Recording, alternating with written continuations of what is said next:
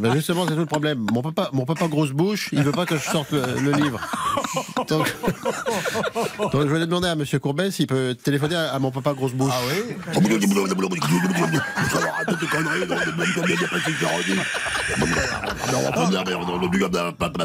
Un peu tracé pour ta grand-mère. Sur un bouquin, moi je t'en colle. Ah ben, ben, si, si c'est ça, papa grosse bouche, je vais le dire à Julien Courbet. hein. Ah, C'est pas tes oignons, dire, quand même, ils ont prendre une baigne, ça peut vous arriver. hein. Euh, Julien, Julien, aide-moi, aide-moi, Julien, aide-moi.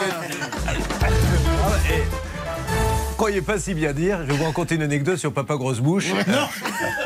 Il y a très longtemps sur TF1, on avait décidé de faire une émission, c'était un concours de blagues. Et on, on recherchait dans les différentes émissions des blagues et on voulait faire une sorte de, de classement. Et il y avait une blague racontée par Papa Grosse Bouche, Monsieur Castaldi, qui était très drôle et qu'on avait sélectionné, dans lequel il racontait une blague de Superman.